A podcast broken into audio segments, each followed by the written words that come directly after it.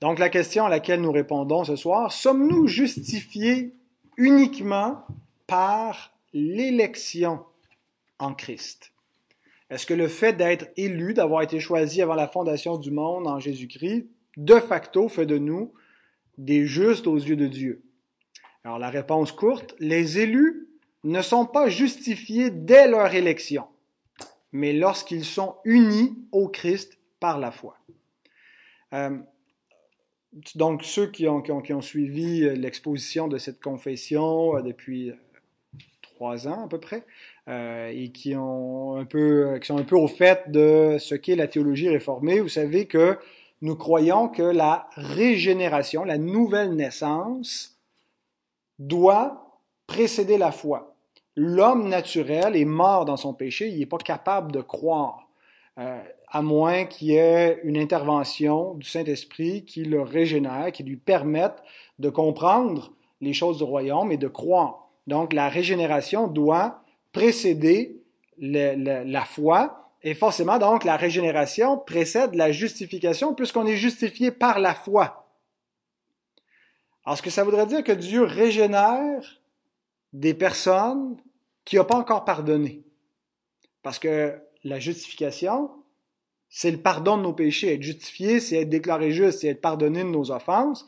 Alors, que, si pour être justifié, il faut croire, mais si pour croire, il faut être régénéré, est-ce que ça veut dire que Dieu régénère des gens qui n'ont pas encore pardonné? Alors, bien sûr, il n'y a pas euh, six mois qui s'écoulent entre le moment de la régénération et de la justification. Il y a, c'est, pratiquement, c'est, en même temps, mais il y a un ordre logique. Euh, il y a un ordre euh, que l'Écriture nous donne pour l'homme ne peut pas exercer la foi sans être né de nouveau, une vraie foi, une foi à salut. Euh, et donc, euh, pour qu'il puisse exercer cette foi-là, il faut qu'il soit régénéré. Et donc, s'il est mort dans son péché, il n'est pas en mesure d'exercer la foi, donc il n'est pas pardonné, mais Dieu, euh, avant de le pardonner, le régénère et lui permet donc de croire et d'être déclaré juste, justifié. Alors, devant cette difficulté-là, de dire, là, ça veut dire quoi? Tu as, des pécheurs qui sont régénérés, qui ne sont pas encore pardonnés. Encore là, c'est pas, il n'y a pas un laps de temps, il n'y a même pas une heure qui s'écoule, même pas une seconde, on pourrait dire, avant la, régénération, la justification. C'est, au même moment. Euh, mais euh, certains solutionnaient le, le, problème euh, en affirmant la doctrine de la justification éternelle.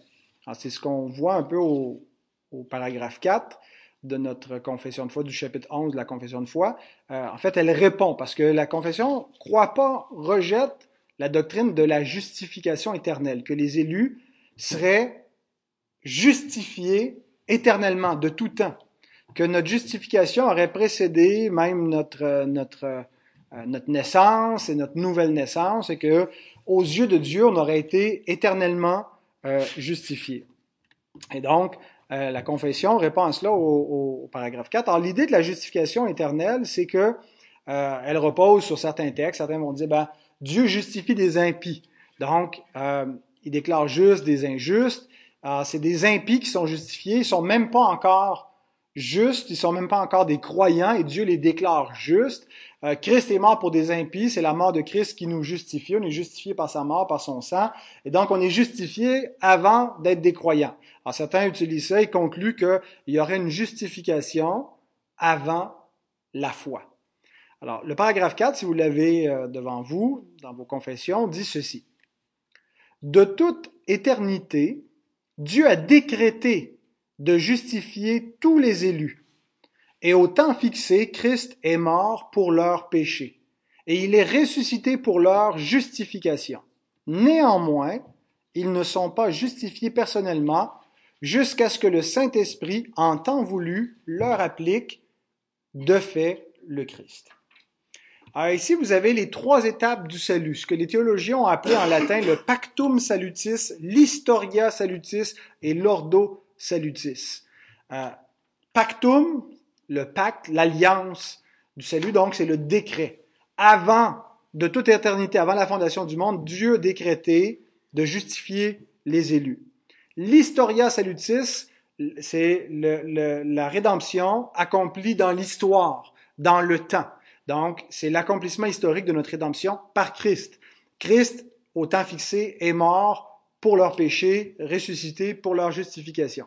Et ensuite, l'ordo salutiste, qui euh, littéralement dit l'ordre du salut, mais c'est vraiment l'application du salut dans un ordre donné. Le salut vient pas, par exemple, on met pas euh, la, la, justification avant la régénération ou on met pas la sanctification avant la justification. Il y a un ordre. On met pas la glorification avant la, la conversion. Il y a un ordre qu'on appelle l'ordo salutis, l'ordre du salut, dans lequel euh, vient le salut. Et cet ordre-là, finalement, c'est le Saint-Esprit qui applique la rédemption acquise par Christ, qui applique tous les bénéfices que Jésus a acquis par son œuvre euh, de rédemption. Donc, il applique euh, les bénéfices acquis par l'historia salutis, décrété par le pactum salutis, dans l'ordo salutis, dans l'ordre du salut. Alors, on a vraiment ici le salut euh, et spécifiquement l'œuvre du Père, l'œuvre du Fils, l'œuvre du Saint-Esprit. Le Père décrète, le Fils accomplit, le Saint-Esprit applique. Euh, alors, à quel moment de ces trois étapes le, la, la, justification du pécheur vient-elle? C'est pas dans le pactum salutis, on n'est pas justifié à ce moment-là. notre justification est décrétée. C'est pas dans l'historia salutis, c'est pas quand Christ meurt pour nous. Euh, c'est ce qui rend cette justification-là euh, possible. Elle est, elle est euh, accomplie, si on veut, de fait, mais elle n'est pas encore appliquée personnellement à nous, mais c'est au moment de la conversion, lorsque le Saint-Esprit applique dans l'ordo salutis où le pécheur est justifié. C'est comme ça que notre confession, donc, euh, le, conçoit, et je pense que c'est ce que l'Écriture enseigne également. Euh, maintenant, je reviens à, cette conception de la justification éternelle. Pourquoi est-ce que certains théologiens réformés croyaient plutôt à la justification éternelle des élus, euh, que euh, ceux qui sont justifiés n'ont pas commencé à être justifiés, mais le sont éternellement dès le décret de Dieu, donc qui n'est pas un décret temporel, mais éternel, dans, hors du temps. Euh, et donc, pourquoi est-ce qu'ils croyaient cela? Ben, c'était en particulier en réponse à la théologie d'Arminius. Vous connaissez l'arminianisme, Jacob Arminius, qui était un théologien qui disait que la foi, la foi que nous exerçons, elle est la cause et la base de la justification. Si vous vous rappelez dans nos précédentes études sur la doctrine de la justification, on a dit spécifiquement que la foi n'est ni la cause ni la base de la justification. Elle est le moyen par lequel on est justifié, mais la, base, c'est vraiment l'œuvre de Christ. La cause, c'est vraiment la grâce de Dieu. Et, mais c'est pas la compréhension d'Arminius. Arminius voyait que c'était la foi elle-même qui nous était imputée. Que le fait de croire que Dieu finalement laissait de côté les exigences de sa loi et ne considérait que l'exercice de la foi comme étant suffisant pour être reconnu comme juste. Et donc, c'était la foi elle-même aux yeux d'Arminius qui était imputée à justice. Alors Dieu, quand l'Écriture dit euh, qu'on est justifié par la foi seule, pour Arminius, ça voulait dire que Dieu reconnaît notre foi comme étant suffisante pour avoir accompli ce que Dieu exige euh, de notre part et euh, donc c'est un acte de justice par lequel il peut nous déclarer juste. Donc c'est la foi qui serait notre justice. Alors, en réponse à cette conception-là, certains réformés ont élaboré cette, conception d'une justification qui serait éternelle. Et, leur but était, noble, euh, c'était de préserver l'inconditionnalité de la grâce, que la grâce peut pas être conditionnelle. Euh, et donc, il disait, la foi n'est donc pas la condition du salut. Dieu dit pas, je vous fais grâce si vous croyez. La foi n'est pas la condition de la grâce, mais elle est l'effet de la grâce, l'effet du salut. Parce que je vous fais grâce, vous croyez. Et non pas si vous croyez, je vous fais grâce. Comprenez la différence? La foi n'est pas la cause de la grâce, mais la grâce est la cause de la foi et la foi est l'évidence de la grâce, elle est la manifestation, elle est l'effet de la grâce. Et donc, euh, je pense que sur ce point-là, ils ont raison, mais eux, ils l'appliquent en disant, à ce moment-là, euh, les élus sont éternellement justifiés. Et la foi, ce n'est que la prise de conscience de leur justification, ce n'est que la manifestation temporelle dans le temps, dans leur propre vie, qui sont des élus. Euh, Et euh, donc, c'est pas au moment où ils croient, ils deviennent, ils sont déclarés justes par le moyen de la foi, mais en fait, ils sont éternellement déclarés justes par Dieu. Et la foi va manifester, quand la foi naît en eux, c'est la manifestation de cette grâce-là. Je pense qu'ils ont raison sur un point, c'est que la foi n'est effectivement pas la condition de la grâce, parce que l'Écriture nous présente la grâce comme inconditionnelle. Euh, Romains 4, verset 16, c'est pourquoi les héritiers le sont par la foi, pour que ce soit par grâce. la raison pour laquelle le salut est par la foi, c'est pour maintenir ou, préserver la nature de ce qu'est la grâce. Et la grâce, Paul nous, le, nous le, la démontre par opposition à, euh, aux œuvres dans, dans le même épître, Romains 11, 6, quand il dit, si c'est par grâce, ce n'est plus par les œuvres, autrement la grâce n'est plus une grâce. Et si c'est par les œuvres, ce n'est plus une grâce, autrement l'œuvre n'est plus une œuvre. Alors il oppose ce que veut dire grâce et ce que veut dire œuvre. Grâce veut dire c'est rien dans, de, de, c'est rien qui a été contribué par l'homme. C'est pas quelque chose qui est euh, le salut n'est pas une, réponse de Dieu à ce que l'homme aurait fait, mais un salut par grâce vient entièrement de Dieu. Il est totalement inconditionnel parce que ce salut, il est euh, accompli exclusivement par Dieu. C'est un monergisme, c'est-à-dire c'est euh, mono ergon, une œuvre faite par une seule personne, Christ. Oh, nous croyons à solus Christus. Christ est le seul auteur du salut. C'est pas Christ qui a fait 99,9,9% du, du, du, salut. Euh, et il nous reste plus qu'à ajouter le, petit grain de sel qui est la foi pour que ça devienne effectif pour nous. Euh, même la foi que nous exerçons nous a été acquise par Christ dans son œuvre. Euh, et donc, la grâce, elle est totalement inconditionnel parce que inconditionnable. Il peut pas avoir de conditions mises devant l'homme. Donc Dieu fait grâce à qui il veut. Ça dépend pas de celui qui veut, de celui qui court, mais de Dieu qui fait grâce. Et donc, l'Écriture nous dit effectivement dans Éphésiens 2.8, c'est par la grâce que vous êtes sauvés par le moyen de la foi. Non pas par la cause de la foi, c'est pas votre foi qui cause la grâce, mais c'est la grâce qui cause la foi. C'est par la grâce, premièrement, que vous êtes sauvés, et comment est-ce que vous recevez cette grâce-là? Par le moyen de la foi. Et cela ne vient pas de vous, c'est le don de Dieu. Cette, cette foi par laquelle vous appropriez la grâce, c'est pas vous qui l'avez générée, elle est le don de Dieu, un don qui vous a été acquis par le Rédempteur, par le médiateur de la nouvelle alliance, qui vous permet d'exercer la foi pour recevoir cette grâce-là. Donc, la, foi n'est pas la condition du salut. On peut dire qu'elle est conditionnelle dans le sens que ceux qui n'ont pas la foi n'ont pas le salut, mais ceux qui ont la foi ont la foi parce qu'ils ont eu la grâce. Alors c'est la grâce qui est la, cause efficiente du salut et qui cause aussi la foi. Par contre, là où ceux qui croient à la, justification éternelle se trompent, à mon avis, c'est qu'ils croient que l'homme, que les élus sont justifiés avant d'avoir la foi et même sans avoir la foi. Alors, ils ont raison de dire que la foi n'est pas la cause ou la, la, condition de la grâce, mais ils ont tort de dire qu'on peut être justifié sans la foi. Il est vrai que c'est la grâce qui va engendrer la foi dans la vie des élus, mais il est faux de dire que les élus vont être justifiés avant d'avoir cru. Alors, c'est quoi la différence entre un élu avant la justification et un élu justifié? Et la différence, on peut l'appréhender sous deux perspectives, celle de Dieu et celle de l'homme. Est-ce que pour Dieu, il y a un changement, est-ce qu'il y a un changement en Dieu entre sa disposition face à ses élus avant qu'ils soient sauvés, puis après qu'ils soient sauvés, et du point de vue de l'homme, la même, la même question. L'Écriture nous dit qu'il n'y a en Dieu ni changement, ni ombre de variation. Jacques 1, 17. Elle nous dit ça aussi spécifiquement par rapport à sa grâce. Euh, et, et, donc, nous comprenons que s'il y a un changement dans les élus non justifiés versus des élus justifiés, le changement, c'est pas opéré en Dieu.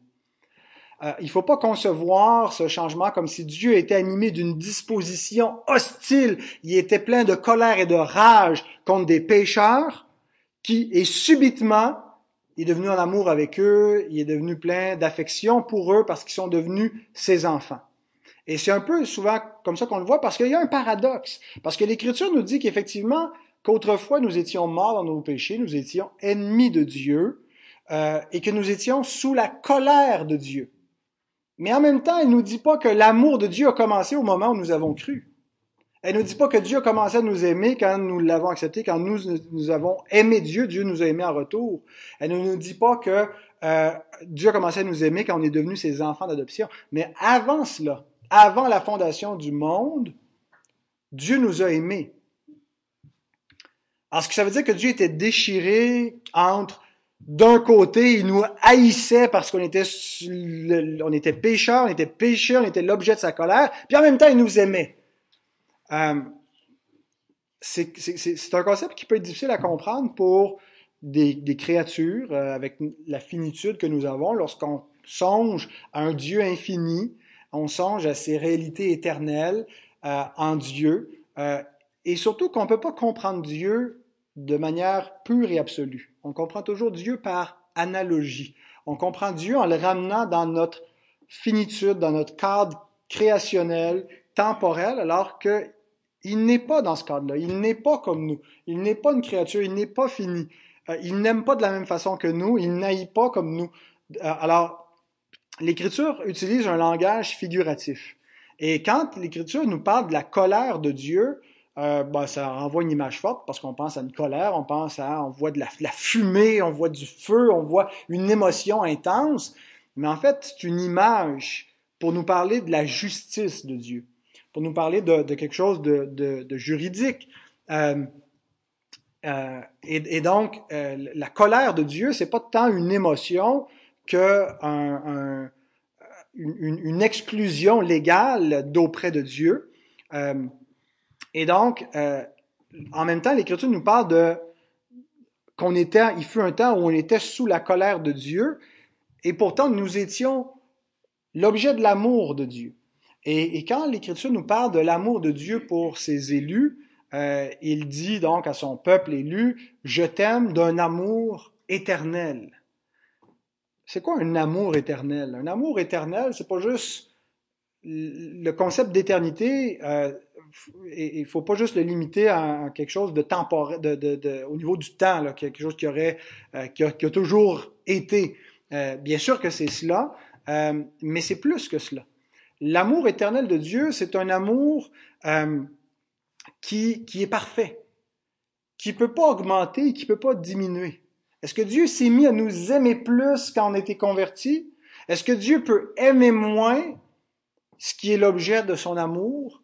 Euh, Est-ce qu'il y a des variations dans, l'amour de Dieu, des degrés? Alors que l'Écriture est, très claire en nous disant qu'il n'y a ni changement ni honte de variation en Dieu, spécifiquement concernant son amour, sa grâce. Alors, ça, c'est quand on considère la question du côté de la réalité immuable de Dieu. Dieu n'a jamais changé de point de vue par rapport à ses élus. Il a décrété leur justification et sa disposition subjective pour ce qu'on peut arriver à comprendre de comment Dieu peut être, il n'a jamais changé par rapport à ses élus. Maintenant, si on considère la même question du point de vue de l'homme, l'homme, avant et après sa justification, passer du statut d'ennemi de Dieu au statut d'enfant bien-aimé de Dieu, c'est pas quelque chose qui s'opère sans aucune différence. Euh, c'est pas euh, pas la même chose. Il y a un changement énorme, mais le changement se produit pas du côté de Dieu, mais de notre côté à nous. Et, une illustration qu'on peut utiliser, c'est celle du soleil par rapport à la terre. Le soleil émet constamment la même clarté, le même rayonnement, euh, la même chaleur. Il, est stable, il est fixe, et pourtant, de notre point de vue, il y a énormément de variations par rapport à la luminosité, à la chaleur, à la rayonnance du soleil, un nuage s'interpose, une, saison change, la nuit, le jour, euh, et ainsi de suite. Mais le changement est jamais du côté du soleil, il est toujours de notre côté à nous. C'est du côté, donc, de, de la Terre qui a un mouvement, qui a une variation et qui nous fait percevoir comme si c'est le soleil qui changeait, mais alors, en réalité, il change jamais. Euh, et donc, c'est un peu la même chose. Euh, Dieu ne change pas dans son affection, mais dans notre réalité finie, euh, la, façon que nous allons le percevoir et les, les étapes par lesquelles nous allons passer par rapport à Dieu, c'est un énorme changement. C'est l'été et l'hiver, c'est le jour et la nuit. On devrait le mettre plutôt dans la nuit et le jour. On est passé des, ténèbres à la lumière. Euh, donc, de, pour passer de l'étape de la rébellion contre Dieu à la réconciliation avec Dieu, il y a plusieurs changements qui s'opèrent. Avant d'être justifiés par Dieu, nous étions néanmoins aimés de Dieu. L'Écriture nous dit que Dieu nous a aimés avant la fondation du monde. Nous étions l'objet de l'amour de Dieu, mais nous n'avions pas encore l'amour de Dieu en nous. Le pécheur élu peut être l'objet de l'amour de Dieu sans avoir encore en lui l'amour de Dieu. Euh, avoir l'amour de, Dieu en lui veut dire être euh, avoir le Saint-Esprit en lui qui répand l'amour de Dieu dans son cœur, avoir une œuvre de transformation qui s'opère dans sa vie. Ça ne veut pas dire que Dieu l'aime plus à partir de ce moment-là, mais il expérimente l'amour de Dieu comme il ne le connaissait pas euh, avant. Et tout ça arrive au moment où il est actuellement uni à Christ. Avant d'avoir la foi, une foi euh, euh créée par le Saint-Esprit, le pécheur n'est pas uni à Christ. Mais ce même pécheur, bien qu'il soit l'objet de l'amour de Dieu, euh, n'est pas encore justifié. Euh, il, il, va le devenir. Et donc, si on revient à la question euh, initiale sur est-ce que l'élection à elle seule, est-ce qu'on est justifié par l'élection à elle seule, est-ce que finalement on croit à la, justification par la justification éternelle, la réponse est que l'élection à elle seule n'est pas le salut tout entier. Euh, une fois qu'on comprend la doctrine de l'élection, on comprend que c'est une partie du salut.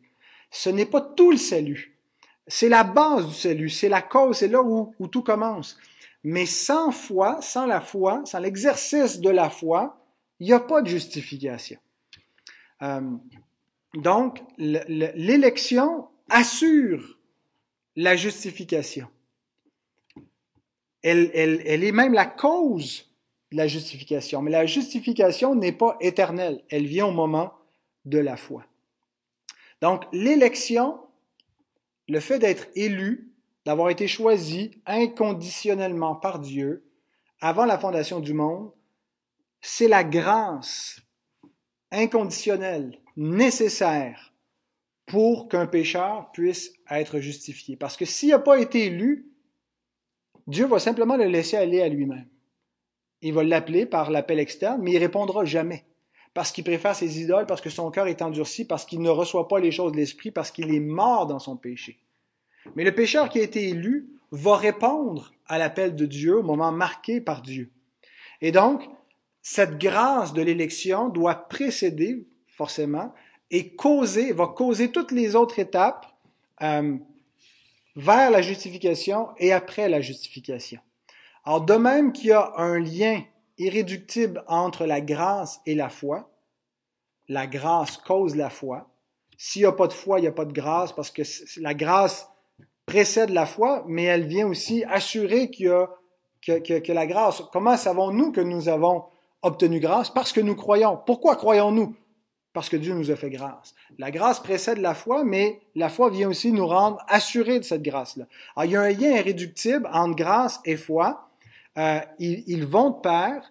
Euh, il, y a, cette, harmonie, cette causalité nécessaire. La grâce cause la foi, et la foi est le moyen, le seul moyen qui correspond euh, et qui, qui s'harmonise avec un salut par grâce. De même, il y a un lien entre l'élection et la justification. Il ne faut pas confondre les deux. Élection ne veut pas dire que dès qu'on est élu, on est justifié. Euh, parce qu'il fut un temps nous étions des pécheurs, nous étions contraires à Dieu. Il s'est pas opéré le changement en Dieu. Le, Dieu a opéré un changement en nous qui nous a mené à la repentance. Mais donc, cette élection nous a mené à la justification. Et qu'est-ce qu'on peut faire? Autrement que de donner grâce à Dieu, de reconnaître cette grâce est méritée. On ne peut pas se péter les bretelles, on ne peut pas dire j'ai eu raison de croire, j'ai le mérite d'avoir cru. Bien sûr qu'on a eu raison de croire, mais pourquoi avons-nous cru? Parce que nous avons obtenu grâce. On va s'arrêter ici. Il nous reste deux questions, euh, il me semble, dans ce, dans ce chapitre avant de passer au prochain chapitre.